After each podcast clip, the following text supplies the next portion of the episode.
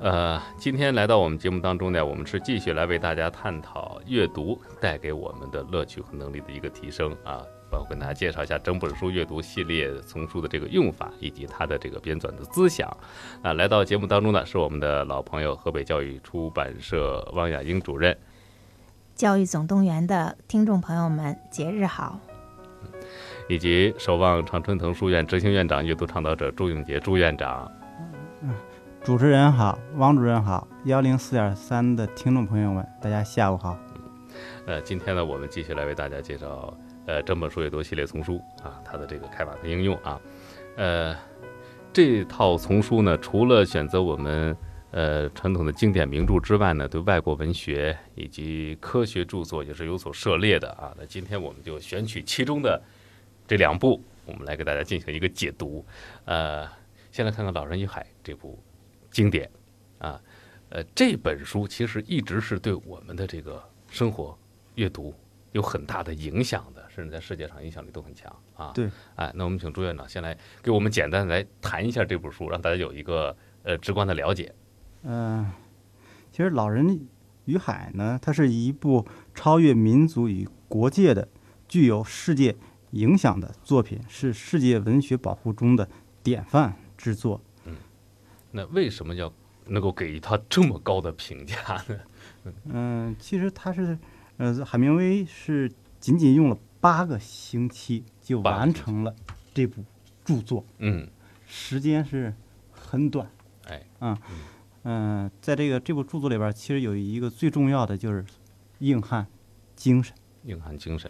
嗯、对，哎，这也是和他当时所处的那个时代的意义也相互勾连、相互影响的。对，嗯嗯、这部书呢是一九五二年海明威写写的，当时的美国呢是在嗯、呃处在一个下滑经济啊是处在一个下滑的时期。嗯嗯，从海明威的这个个人经历来说呢，他也是，嗯、首先他是一名记者，嗯啊，战地记者啊，完了成了战士，他经历了第一次和第二次的世界大战嗯啊。他的爱好呢，受他呃父亲的影响，爱好捕鱼啊，爱看这个斗牛啊、嗯拳击以及呃涉涉猎，嗯就他个人的爱好还是比较广泛的。嗯嗯，我觉得他他在写这部著作的时候，就就把自己的很多精神已经写到了里边。哎，而且你从他这个个人爱好能看出来，整个给你展示出的就是一种硬汉的形象。对，他还是突出了，嗯、可能还是受这种美国的文化的影响吧，嗯，还是突出这种个人的硬汉的，呃，精神哎。精神，嗯嗯，哎，有这种劲头在里边儿。尤其是我们结合当时美国的这种经济社会状况来讲，它需要的可能正是这种跟困难啊、跟自然啊来做斗争的这种这种气质、这种对精神。其实嗯大家在读的过程中，嗯、它包括说跟大马哈鱼呀、包嗯括鲨鱼啊呀、这种关系，我们可以嗯慢慢的去品读，哎它到底代表了什么。嗯，啊，那现在我们的整本书阅读系列丛书呢，是把这个《老人与海》选入了进来啊。那是以一个什么样的条件能够入选到我们这部系列丛书里边儿？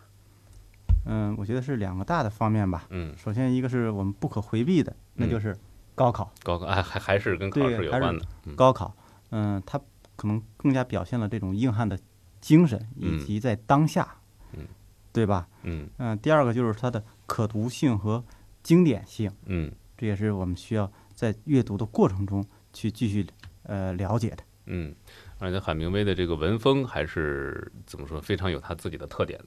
对，啊。这是当时他在这个报社的时候，呃，当时这个报社的制度就是这么的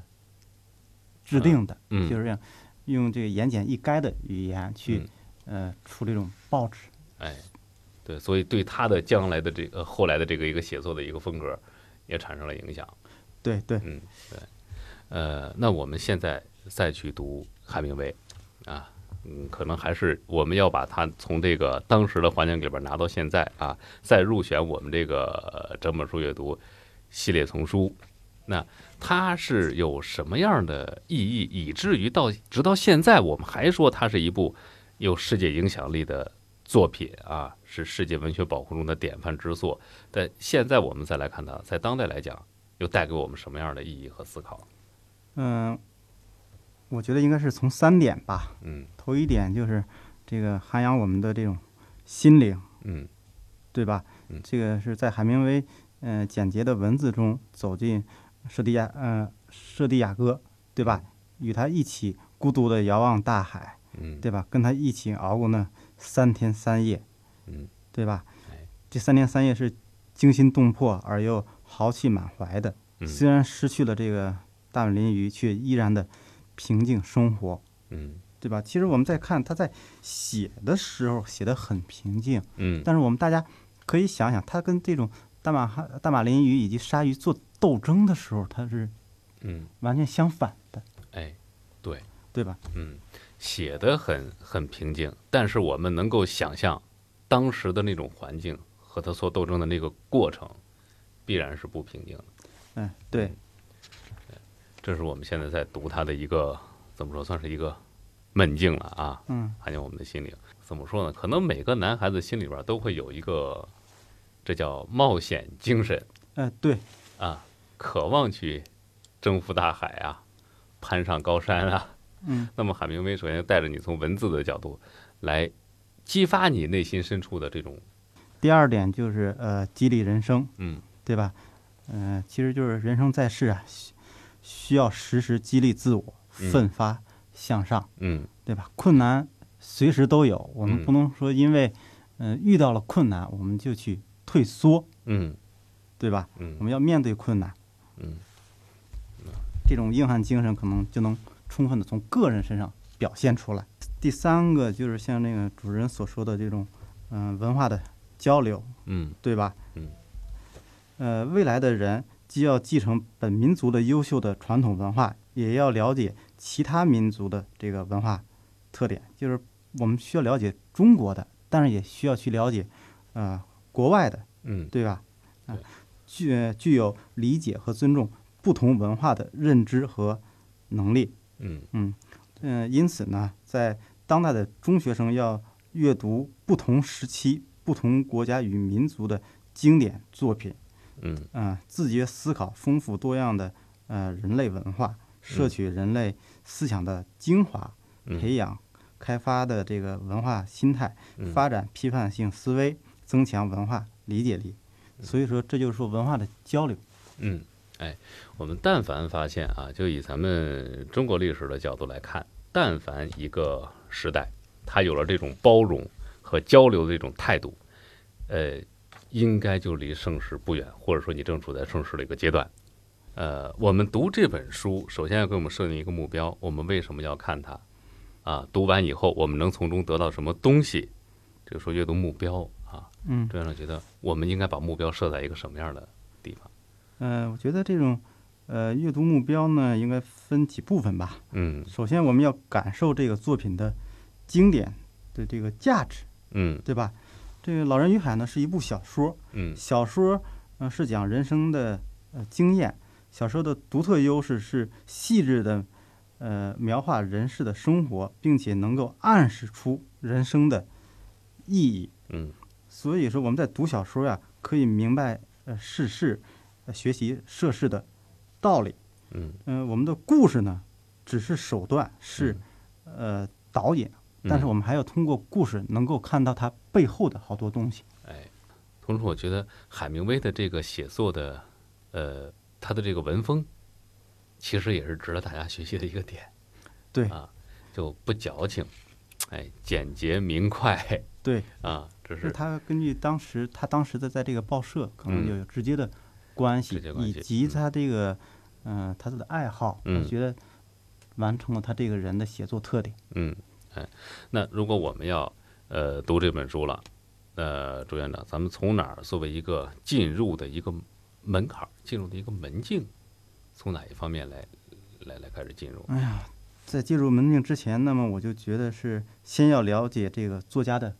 背景，背景，嗯对吧？嗯就是当时刚才我们也呃说了，包括他是一个记者呀，嗯包括他是战士，他的嗯爱好以及他的家庭，他的父亲是一名医生，嗯对吧？他的母亲呢是一名这个音乐嗯呃教师，哎，对吧？影响了他的这种家庭氛围，我觉得直接影响了他的这种硬汉的精神。嗯也不是说所有的人都具备嗯，这种硬汉精神。嗯，因为什么？他做过战士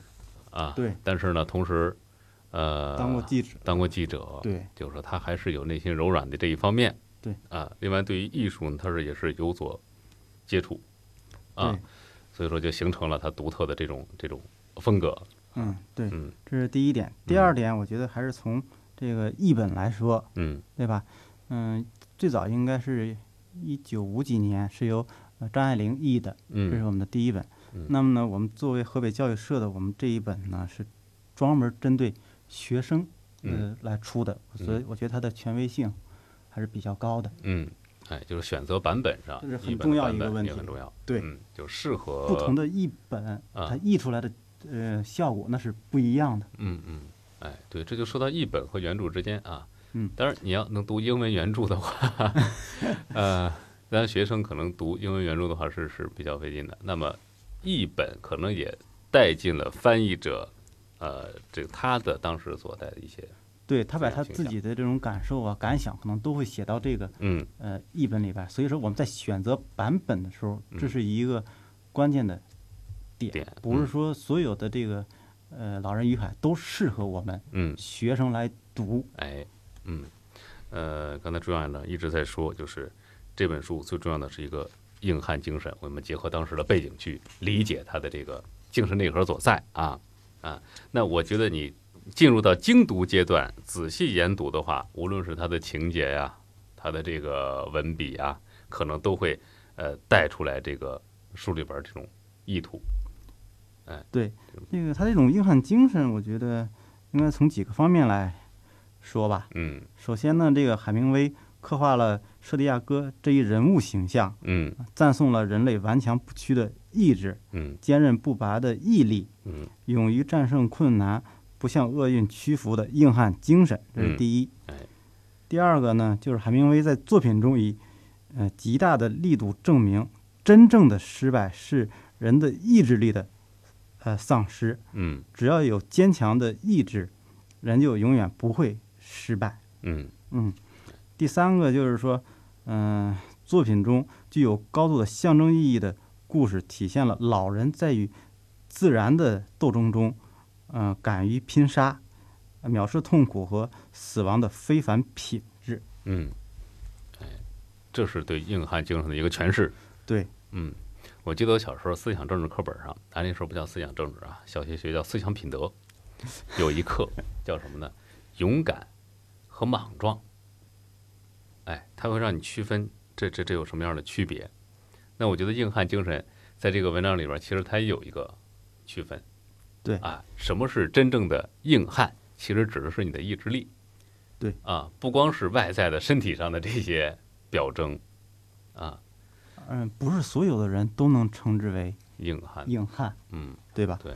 即便是你荧幕上塑造这些硬汉形象的人物，也未必嗯能 称之为正儿八经的硬汉。啊对，其实我觉得，嗯、大家在读的时候，嗯呃，如果想进一步的去感受的话，嗯那么我们通过阅读策略里边儿有嗯一个叫做跨界阅读，跨界阅读，跨界阅读嗯啊，嗯、可以去看一些呃电影或者电视。嗯那么在这里呢，我也向大家推荐啊、呃三个这个电影吧。嗯嗯、第一个就是说，在一九五八年的一个电影，也叫做《老人与海》啊。嗯，就叫《老人与海》。啊，他这份他这个电影更接近于事实，嗯因为这部电影的顾问，嗯那么就是海明威，啊，他的顾问是呃，海就是明他威。本人。嗯，对，那么我觉得可能他更能从原原型把这个嗯《老人与海》给演绎出来。哎，就可能跟作者印象里边创造出来的这个形象是更为贴切。哎，对，嗯，这是第一个嗯，嗯、这是一九五八年的，还有一个是，呃，一九九零年有一个《老人与海》。嗯那么这部电影呢，就是更加让你了解海明威的本人。嗯嗯嗯，这是第二部。嗯还有一个我估计是大家都喜欢看的，啊那就是说，在一九九九年有一个动画片儿，动画片儿啊，动画片儿啊，啊，也叫做《老人与海》。那么它的片长呢，可能也就只有二十分钟嗯，左右。哦，嗯，咱们说推荐一个短片， 嗯对，你想二十分钟你就能够，它是一个动画片儿，嗯嗯，我觉得可能对大家的吸引力还是有的。它那这个么形式还比较灵活，对，那嗯么我个人的这种嗯推荐呢，我个人还是说要去看原版的，就是一九五八年的这部呃《老人《老人与海与》，海》，可能嗯对我们阅读有一个嗯，非常大的帮助。因为因为因为咱们说了， 它的这个作者是给你来来进行指导的，啊对对，更贴切，嗯啊，那接下来我们要呃赏析这部小说啊，就可能因为什么呢？也提到赏析的角度的话，那么除了去欣赏它的文字、它的情节，你还要嗯读出很多内在来。对，啊，我们怎么来欣赏这部作品？有什么路径没？对，其实我们在这个整本书的阅读的时候就已经提到了，嗯呃，整本书阅读，呃，总体来说是能够提升人们的呃道德情操、嗯审美情趣、嗯、价值观念和创新精神。嗯那么在《老人与海》里边儿，我们有两点是一定要贯穿下来的，嗯一个就是我们刚才所提到的硬汉硬精汉神，精神啊嗯其实还有一个叫做冰山理论。冰山理论对，啊，那其实它的这个冰山理论呢，其实简单来说呢，就是说是一种呃艺术的效果，在这本书里边儿所体现的，嗯就是冰山在海里移动，很是庄严庄严宏伟。嗯，这是因为它只有八分之一是露在水面的上面，嗯对吧？它有八分之七是在是在底下底下的啊。嗯那么就是我们在阅读这个《老人与海》的时候，其实我们只看见了海明威的八八分分之一一，那么嗯剩下的这个八分之七呢，就需要我们用想象啊，去呃创造啊、创嗯新的来去读来他去补看不足见的，嗯这是一个呃最重要的。嗯，还有一个就是说是我们的冰山理论和这个老人与海的关系，嗯我们在阅读的时候可以给它慢慢的给它用手给它绘出来，嗯在哎不同的阶段，这是一定要注意的。嗯，呃为为什么我们会有一个词形容叫冰山一角？对吧？八分之七都是在底下的，都是在底下，我们大啊是家需要你去探索对发对，现的。嗯呃，那我们来欣赏这本小说。其实这本小说开端就就就就很吸引人对，啊，呃，这就是值得我们细细的去去推敲、去揣摩的一个一个一个地方了。对，其实这个小说的开端呢，就是世界这个事件的起始，也嗯是故事这个展开的这个基础。嗯嗯，包括我们在阅读的时候，我们就可以呃想想几个问题，嗯对吧？嗯老人叫什么名字？嗯为什么在呃一开始没有特别的交代清楚，嗯对吧嗯？就老人独自去划着小船去捕鱼，他果真是一个人出嗯海吗？嗯对吧？嗯还有老人身边的孩子是怎样一个孩子，嗯对吧？他与老人的故事是怎样哎，对吧？这些都是在我们在阅读的时候需要慢慢去思考的这个呃问题。嗯，就是首先在小说的开端，其实就给我们预设了这个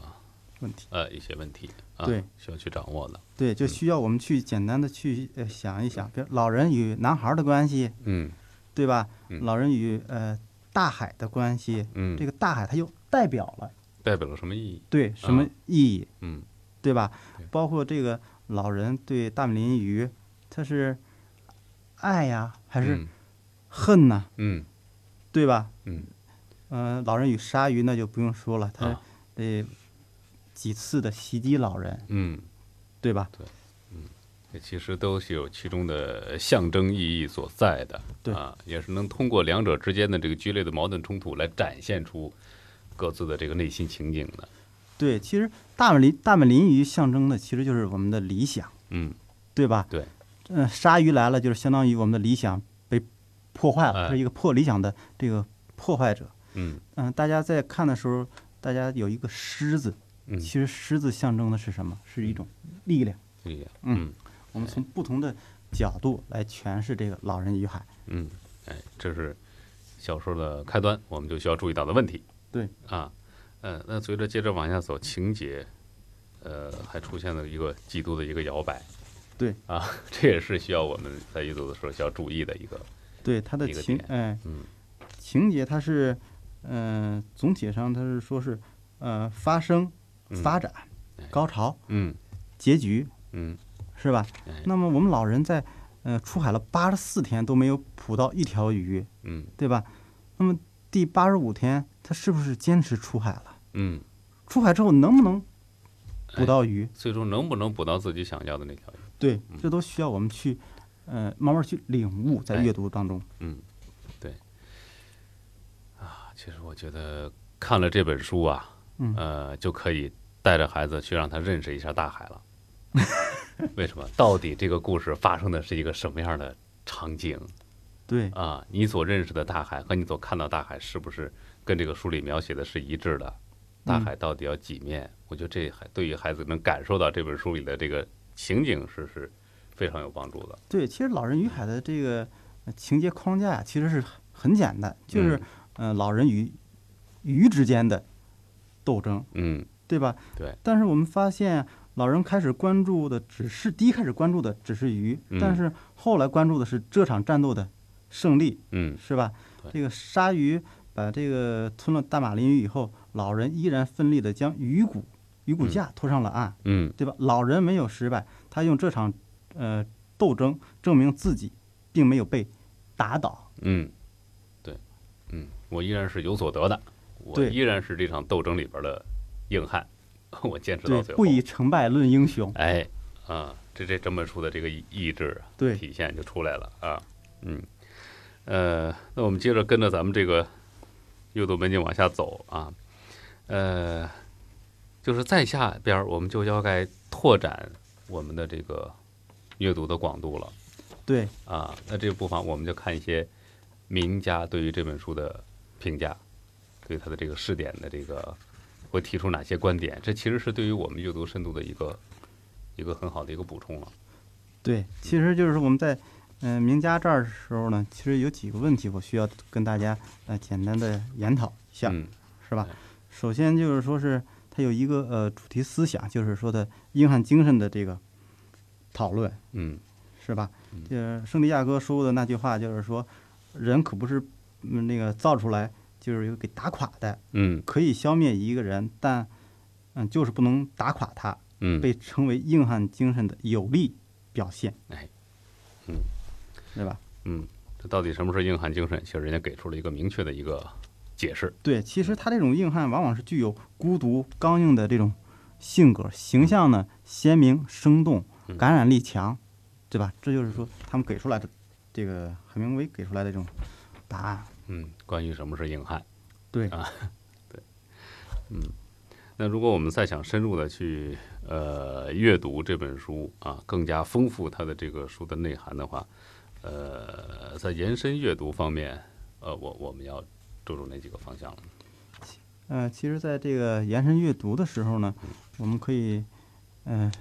简单来说吧，就是说，在多元视角下的人物，我们是需要看一下的。嗯包括我们可以阅读海明威自己的这个其他作品，嗯对吧？嗯嗯、也可以这个，呃，有类似于人物形象的作品哎，对吧？像我们，嗯、国家最有代表性的，像这个，呃，三国、嗯水浒、嗯对吧？我们对比一下东嗯、东西方作家笔下的英雄形象及其精神，嗯对吧？进而思考和分析，呃，中西方英雄的呃差异，哎，对吧？还对有对国对外的像鲁呃鲁滨逊漂流记，嗯是吧？他就是嗯说是一孤独的一个人生活在岛上，面嗯对这个险恶的大海，嗯，对吧？他是怎么去那个什么的？和和我们这位老人面对险恶大海的时候，对是是不是同一种状态对，啊？完全是一种对比。对，尤其是刚才呃，朱院长您提到这个对比，我觉得很有意思，就是中国人就是历史上眼中的英雄是一个什么样对的形象？三国和水浒是我哎们就代表性的。对，这里边的英雄人物是个什么样子呢？他们的境界是什么？对，其但实又回到这个我们哎刚才所说的这个硬汉硬汉形象，形象来了。啊呃，一样不一样对，啊它？完全和中国的是不一样。中国可能会说，你比方说像《水浒》吧，他说的嗯是一个群体，群体一百对一百单一百八单八汉嗯将对对吧？嗯，但是他说的是，但是《老人与海》说的就只是一个一个个个体体，对嗯，这是我们需要那个从中西双方的文化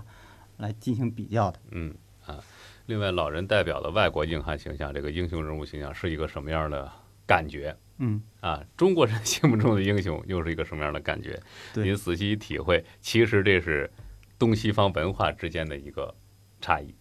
对啊，嗯，然后你能把它融会贯通了，可能对我们这个阅读啊，对我们将来的这个呃呃怎么说呢，人生的这个际遇，有要万一有什么际遇了以后，我们能把它套过来啊，或者对我们人生的这个理解呀、可能完全就不一样了。对，嗯，哎，好，呃，谢谢朱院长啊，我们稍事休息啊，之后马上回来。接下来呢，我们请河北教育出版社汪雅英汪主任来为大家谈一谈。呃，我们今天跟大家推荐的另一本书，我觉得这本书跟我们呃前一阵子谈的这些名著还是略有区别啊。是的，嗯，呃，这本书叫什么？《桥梁史话桥梁史话，毛以升先生的嗯《桥梁史话》》。对你这么一看，名字顾名思义是一个科技感很强的一个一一套读物啊。那这是一本什么样的书？我们请王主任先跟大家来介绍一下。我们先介绍一下我们为什么要选了这本书啊。嗯首先说呢，《桥梁史话》是一本科普的经典读物，嗯就是相对于文学作品来讲呢，嗯，它更加的这个客观，受社会历史和作者情况的影响呢，我们说它不像文学作品那么明显。嗯，那么经典阅读不只仅限于文学阅读或文化阅读，哎，那么经典呢涉及文化、历史、哲学、文学、艺术、科学、技术等方方面面，嗯而且各个学科、各个领域呢，我们说都有这个学科、这个领域的经典著作。嗯嗯，当然了，我们的语文学科背景下的课这个阅读呢，还是以文学和文化艺术阅读为主，嗯但是不能放弃科普阅读。哎，所以呢，我们在这一套书十本书里又选了一个科普经典这个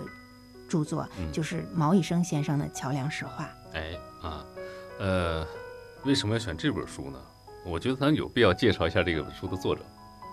啊嗯是的，王一生先生在这个介绍这个作者之前呢，我先讲一下咱们嗯整个历史上的这个桥梁技术啊，嗯就是二零一八年的十月有一件大事儿，我们国嗯家在桥梁技术上面，我们说港珠澳大桥通车，哎，相信同学们和各位听众朋友们都在这个电视上看到过港珠澳大桥雄伟的身姿，嗯那个全长五十五公里啊，哎。在伶仃洋上横跨香港、嗯珠海、澳门，那么看到。在茫茫的大海上，有那么桥联把三地联系起联系起来，嗯嗯，让我们感到我们的这个桥梁技术真的是嗯非常的居世界前列的。哎，我们说港珠澳大桥，它因超大的这个建筑规模、空前的施工难度以及顶尖的建造技术呢，而闻名世界。嗯就连嗯国外的桥梁专家都称它为交通工程中的珠穆朗玛峰。嗯可见它的技术难度。港珠澳大桥呢，还创造了桥梁技术史上的呃诸多的可以说是世界之最，嗯，比如说它是世界最长的跨海大桥哎，全球第一例，嗯、集桥还有中间有人工岛嘛，嗯有隧道为一体的跨海大桥，嗯嗯大家听我讲这些的时候，你就能感觉到很多其中有很多的专业术语，嗯但是呢，我们在阅读的时候不用去管这些专业术语，但是只需要去明白它的呃这种大桥的意义。当你对这个桥梁技术想更一步研究的时候，那你就可以继续去研究这些科学领域。哎，我国历史上桥梁技术一直是居于世界这个权威的。嗯你看，在《中国科技史·科技技术史》这本书里就记载着，就在一六七五年的五月啊，俄国彼得大帝就派这个来中国的这个钦差啊，说向中国提出了一个请求，说请派你们的造桥与专家，嗯，来我们国家吧，把造桥技术传授给俄国人。嗯可见中国的古桥在世界上的地位。哎，也是很高的。嗯啊，是的，我们的桥梁技术，嗯，一直都非常的领先世界各国。因此呢，毛以升先生呢，是我们嗯国家著名的科学家、教育家、社会活动家，是我们国家成就卓著的桥梁专家。那么他呢，就写了一本这个《桥梁史话》这个书。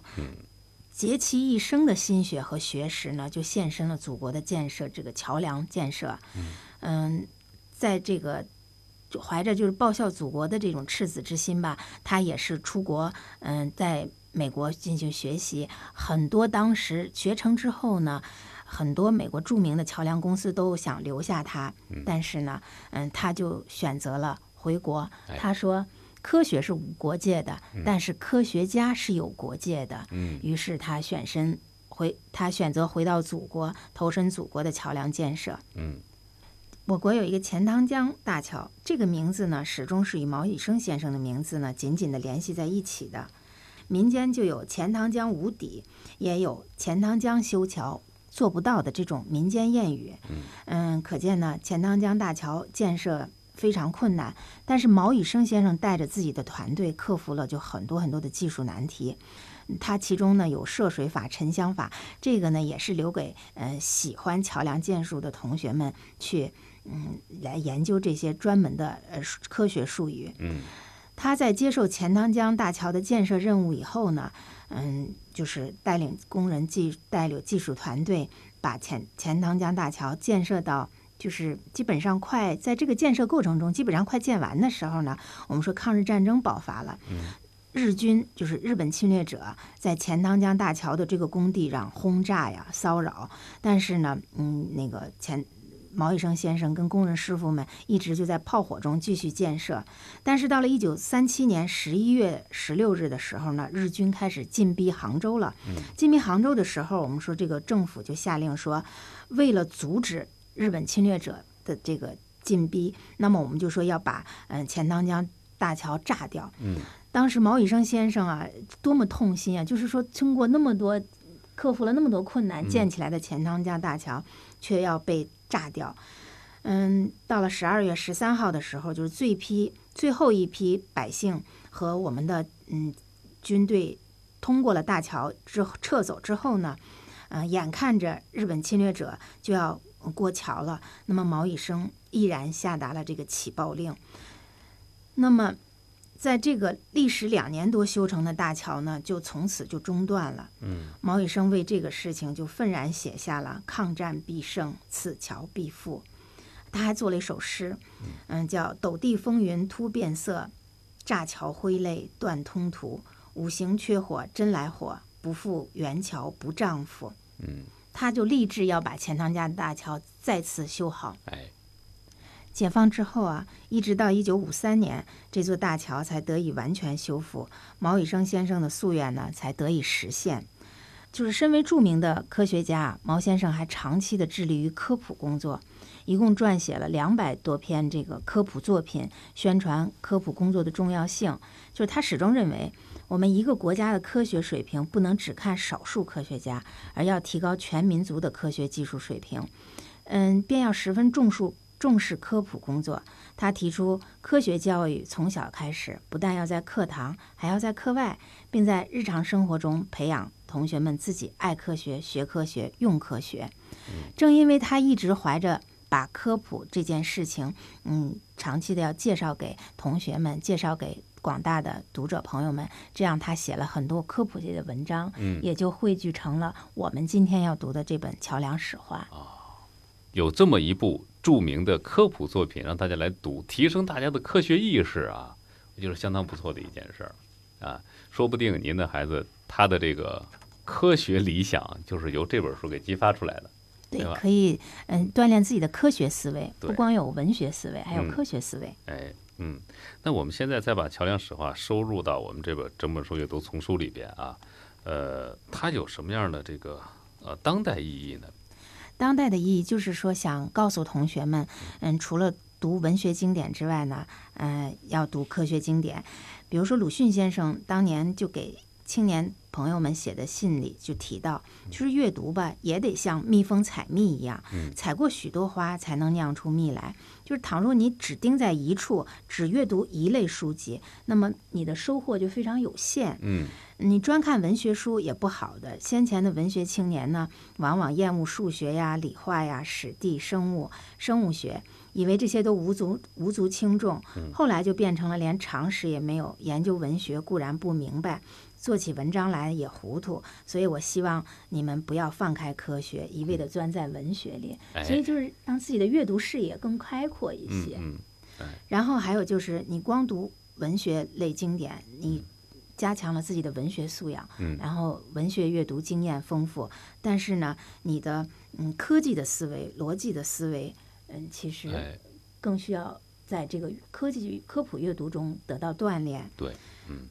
你可以进行，嗯，就是。还可以习得科普阅读的方法，嗯就是我们在生活中不仅仅是光读阅读文学作品的，嗯嗯你掌握了那些方法之后呢，你在阅读科普科普作品的时候，仍然有他自己的阅读方法，哎，你得把这种阅读方法也要掌握掉。嗯嗯你看这几年的高考的阅读题里有文学的阅读，嗯那么还有的时候还给一个说明书，嗯就比如说一类产品的说明书，嗯那么其实它就是一个特别简单的、短小的一个科普阅读，哎科你普得文章在很有限的时间里，用你习得的科普阅读的方法，然后把其中的重要信息提炼出来，嗯然后做对后面的阅读题。哎，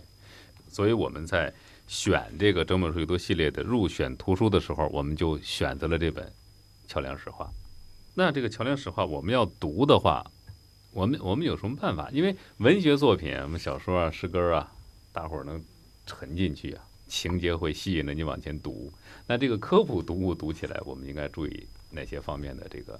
提升啊、提示？你看我们选的这本《桥梁史话》吧，哈，毛以升先生啊，他自其实这个这本书收录的文章，既是科普文章，又是艺术性很高的学术论文。嗯嗯，怎么说呢？就是说中国，就是比如说它里面很多文章没有不能造的桥，嗯都是获得八一年全国新长征优秀科普作品一等奖。嗯，我们虽然选的是科普的文章，但是它里面的文学性、艺术性，其实你只要去读，你就会发现一点儿都不次于文学作品里的那种。优美的文字，一会儿跟大家讲到。哎嗯，还有中国石拱桥呢，其中嗯、呃被收入了中学课本儿。嗯，那么桥画这一文呢，我们说融科学性和艺术性于一体。当年毛主席看到了这篇文章的时候，对毛以升先生进行了高度的这种赞赏，对这篇文章也高度的赞赏。他说，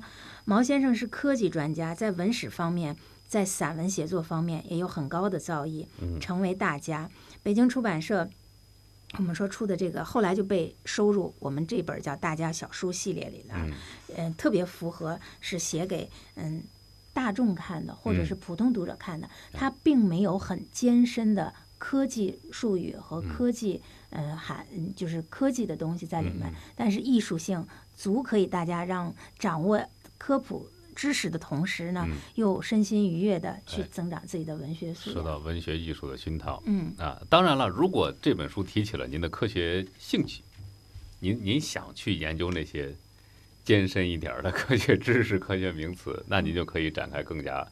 呃深入的刻阅深入读的阅读了。嗯，我们这本阅读呃这个书就是还是阅读门径里面讲了，就是有概览、有通读、有研读，还有自己的阅读后的呈现。嗯嗯其实我更建议这本书有初中初中的小朋友们、嗯同学们是可以从这本书开始形成自己的阅读习惯的。哎比如说在概览里，我们说，嗯、我们要给自己。制作一个阅读的表格，嗯首先要问自己几个问题，嗯，第一，我为什么要读这本书？哎就是我要回答一下，想一下这个人，我愿不愿意认真的读完这本书？嗯，如果不喜欢，我是不是可以找到其他坚持读完的理由？嗯，或者是如果读完这本书，我可能还会有哪些收获？嗯，比如说这几个问题，我们做成一个表格，在阅读书之前把它写下来。嗯，这样能够促进你，嗯，在就是想打退堂鼓的时候，哎能把这本经典著作读能完够。读下去，嗯嗯然后其次就告诉你要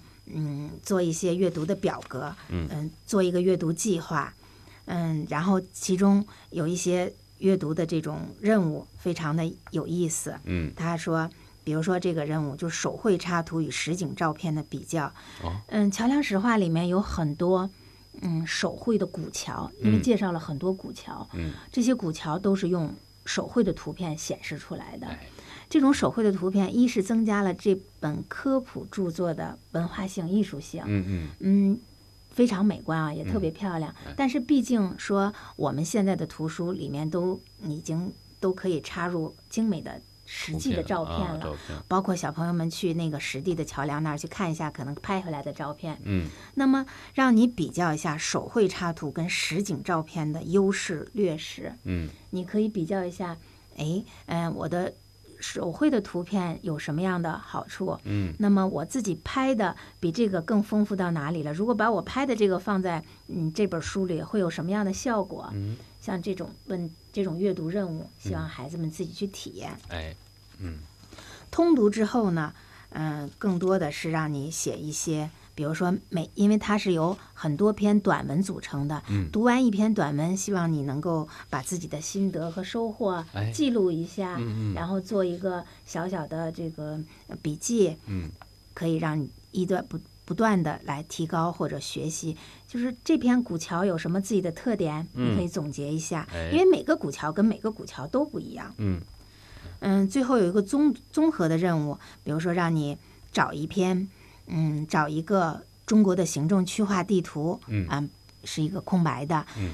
你看到读到了哪一篇古桥的时候，你需要在这个行政区划图上呢，在中国地图上标出这座古桥所在的省份，哎，所在的这个地方。嗯这样的话，当你读完这本书以后，你可以看到毛羽生先生介绍的这些古桥在中国这个版图上是怎么分布的，嗯哪个地区、哪个城市，嗯、就是有更多的古桥。哎，然后这些古桥有什么不同的特点？嗯南方的古桥跟北方的古桥又有什么不同的特点？嗯你自己可以通过你自己的地图可以总结出来。哎，嗯，甚至包括如果你研读再深的话，我们超级工程里边包括了几座桥啊，各有什么特点啊？嗯什么对对高大上对也可以也总可以来结进行啊点总结。这里面其实首一第一篇就讲了我们河北啊，河北的赵州嗯赵桥州桥，哎李春的赵州桥，这是我们河北人的骄傲。嗯，哎，不妨带着孩子去实地一下，看一看现在的这大个罗桥嗯我们当时有一个故事，就是跟作者，因为我们说，你看，嗯，这是涉及到我们河北了，而且是最古老的一座古桥嗯。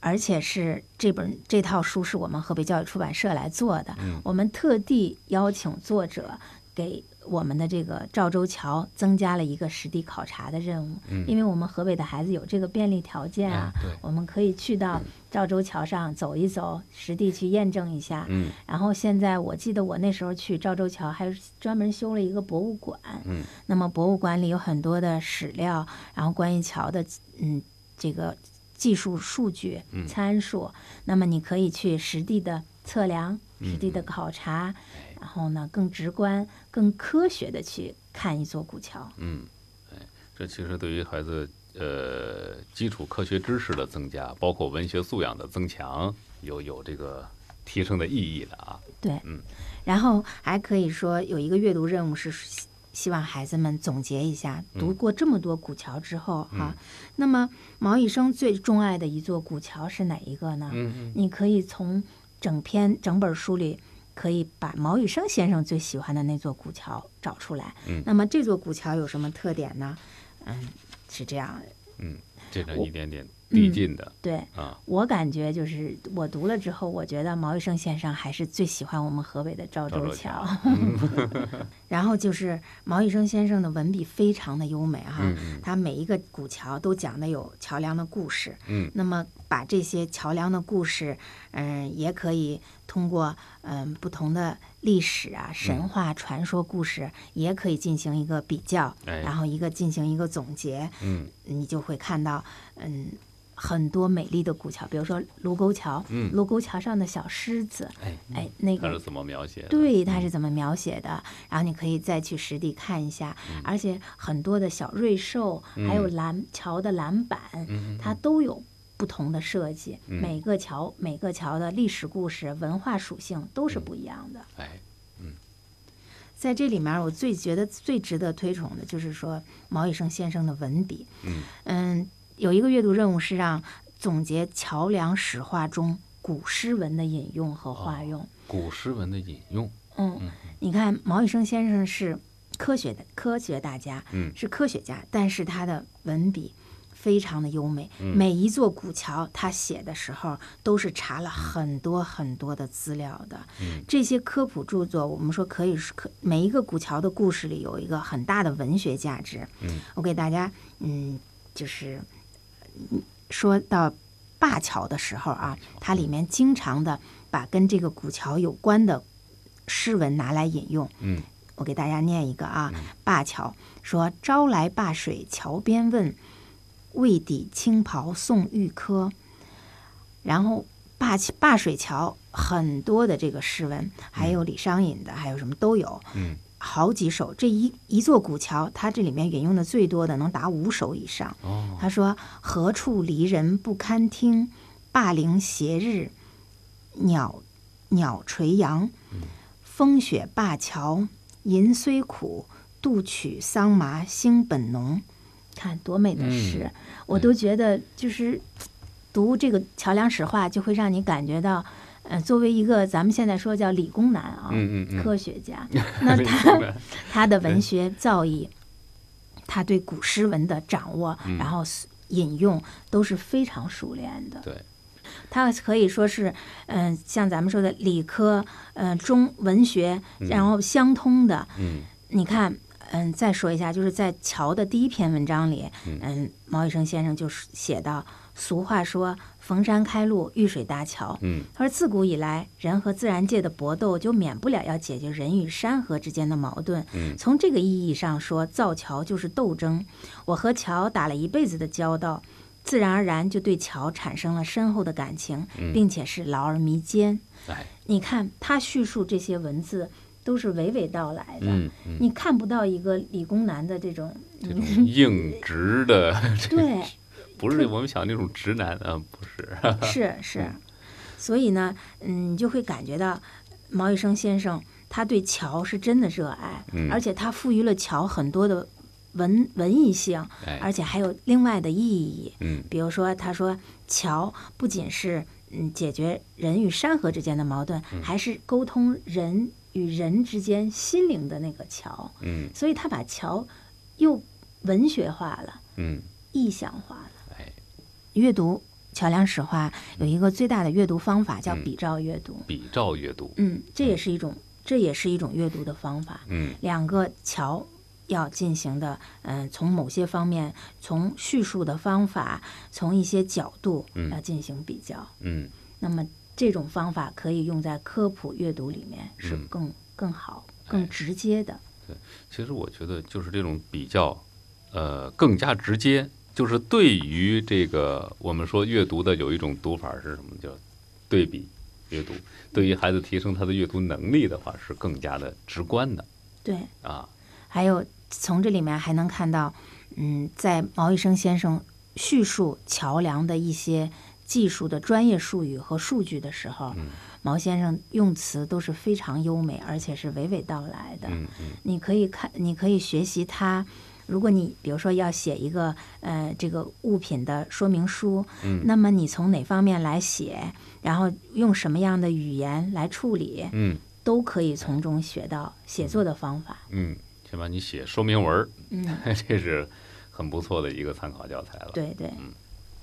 通过这本书呢，我们能看出科学技术对我们生活的一些影响啊。我们在延伸导航里还做了一个推荐，说在比如说中国传统建筑方向，比如说梁思成嗯《图像中国建筑史》这本书，嗯我觉得不仅是学理工的、嗯呃同学们，其实学文科的孩子们更应该去读一下这本书。嗯这本书梁思成写的也是非常非常具有文学性、艺术性，还有科学性。嗯，但当然，我们还是借这个机会提醒一下，就是不要以为说我是理工男，我会做题就 OK 啊，阅读也要放到一个重要的位置来考量。嗯，它啊可起以码你的丰富你的这种思维。对，起码你的意识，阅读意识要提上来了啊。嗯，